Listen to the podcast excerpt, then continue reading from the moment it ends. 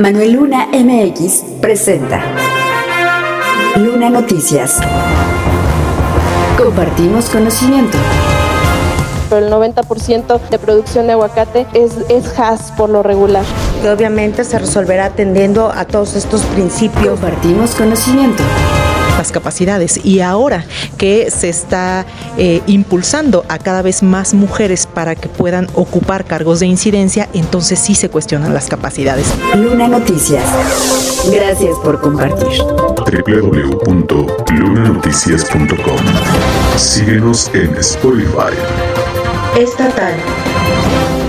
De acuerdo con Erika Isela Castillo Vega, magistrada en la Sala Indígena del Poder Judicial del Estado de México, el viernes pasado se aprobó por el Pleno del Tribunal Superior de Justicia del Estado de México el protocolo para juzgamiento con perspectiva de interculturalidad, luego de que la Sala de Asuntos Indígenas se instaló desde el 19 de abril de este año y ya resuelve su primer caso.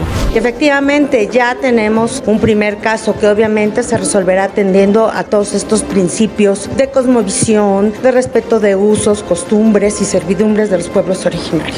Al ser un asunto en proceso, por el momento no habló sobre el contenido del mismo, ni de la región donde se dio, pero aseguró que en cuanto esté resuelto, se podrá tener conocimiento por versión pública del contenido de la resolución. Los magistrados de la sala no solo han estado en constante capacitación en temas de interculturalidad, cosmovisión y usos costumbres, así como de servidumbre, sino también sobre las consideraciones de todo aquello que atienda a principios constitucionales que garanticen una impartición de justicia eficaz como la paridad de género, sobre la interseccionalidad cuando se trate de derechos sustantivos de niños y adolescentes o adultos mayores, también para erradicar la violencia que surge en el ámbito de género en cuanto a las mujeres, considerando que se trata de personas integrantes de pueblos y comunidades indígenas. Afirmó que todo aquello que aporte conocimiento a esta cosmovisión de pueblos, personas y comunidades indígenas es bienvenido. Como traductores, que tienen el conocimiento ancestral del uso de la costumbre de los pueblos originarios, la Universidad Intercultural o la Comisión de Derechos Humanos del Estado de México. En total,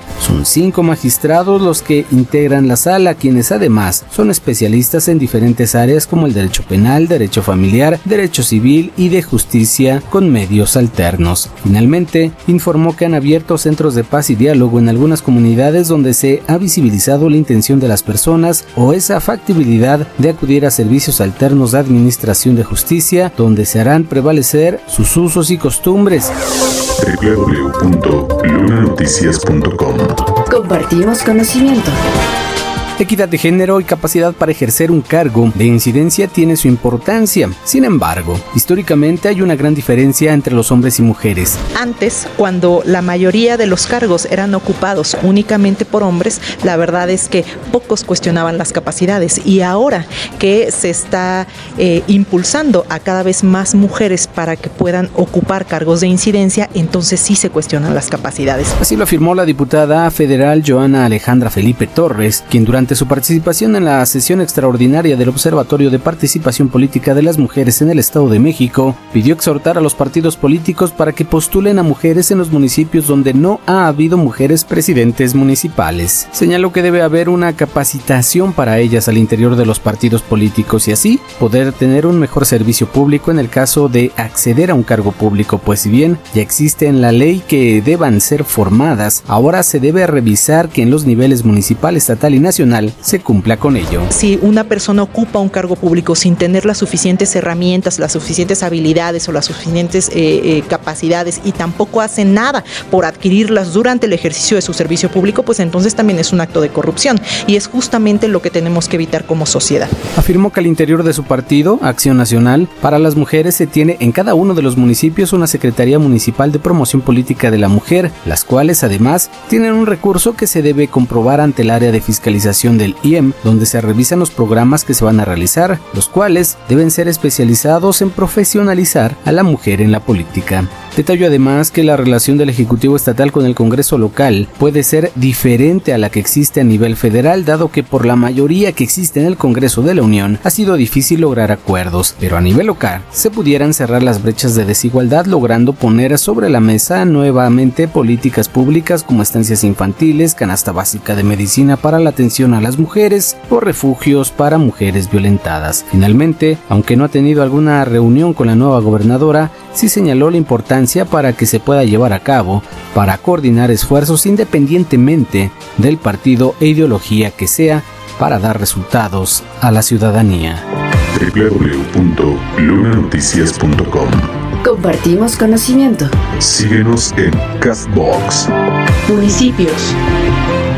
A través de la Feria del Aguacate y la Trucha, las autoridades de Donato Guerra buscan el reconocimiento de la producción de aguacate en la entidad para que el producto mexiquense pueda alcanzar la certificación de exportación y que esta fruta sea vendida de origen mexiquense y no como michoacano. En este momento, solo 273 hectáreas de ese municipio están certificadas y libres de cualquier tipo de plaga, ya que para ello el papeleo lo tiene que hacer la Secretaría del Campo Estatal con la Secretaría de Agricultura Federal. Sin embargo, en el cambio de los secretarios durante la administración estatal anterior debían iniciar de cero. Además, el costo de la certificación para los productores es de 60 a 80 mil pesos y con la compra de la fruta en solo 20 pesos el kilogramo no pueden solventar el costo situación que no solamente se vive en esa demarcación, pues padecen de lo mismo municipios de la región como Coatepec Arinas, Temascaltepec, Valle de Bravo, Villa de Allende, Ixtapan del Oro. Aunado al anterior, en el Palacio Legislativo, la presidente municipal de Donato Guerra, Carmen Albarrán Gabriel, resaltó que tienen destinadas más de 5.000 hectáreas para la siembra de la planta. Sin embargo, reconoció que en su mayoría la producción tiene en mayor porcentaje la variedad comercial.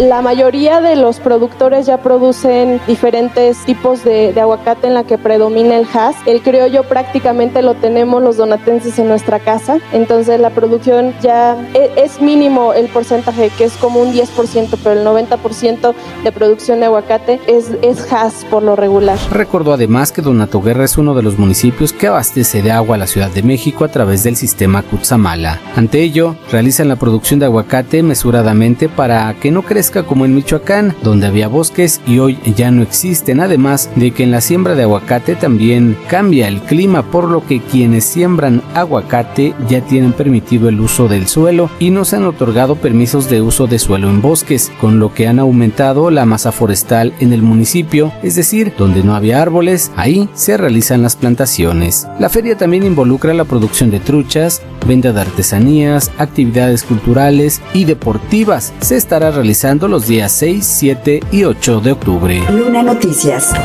La llegada a la gubernatura del Estado de México de Delfina Gómez marca una fecha histórica que inició con la lucha de las mujeres por sus derechos en todos los sectores de la población y pone fin a casi 100 años ininterrumpidos de gobiernos emanados por un partido hegemónico en México. De acuerdo con fuentes al interior de la Cuarta Transformación, es una lucha que seguirá en cada rincón a nivel municipal. Y es que en el caso del Distrito 18 es necesario trabajar para asegurar que mujeres ocupen y lideren proyectos determinantes en el futuro y por la grandeza del Estado de México, contribuyendo en cambiar la historia y la política. En ese sentido, afirman que un ejemplo es Erika Sevilla Alvarado, quien es una mujer de resultados concretos y que en su segundo mandato como presidente municipal ha logrado la modernización e identidad de su municipio para beneficio de los otzalotepenses. Por su parte, detallan que la regidora de Huixquilucan, María Lourdes Piña Heredia, ha logrado un liderazgo importante dentro del movimiento, atendiendo todos los días a los ciudadanos que acuden a su oficina y destaca su participación dentro del cabildo. En esa sintonía, la presidenta del sistema DIF de Xonacatlán, Betty Olivia Saavedra García,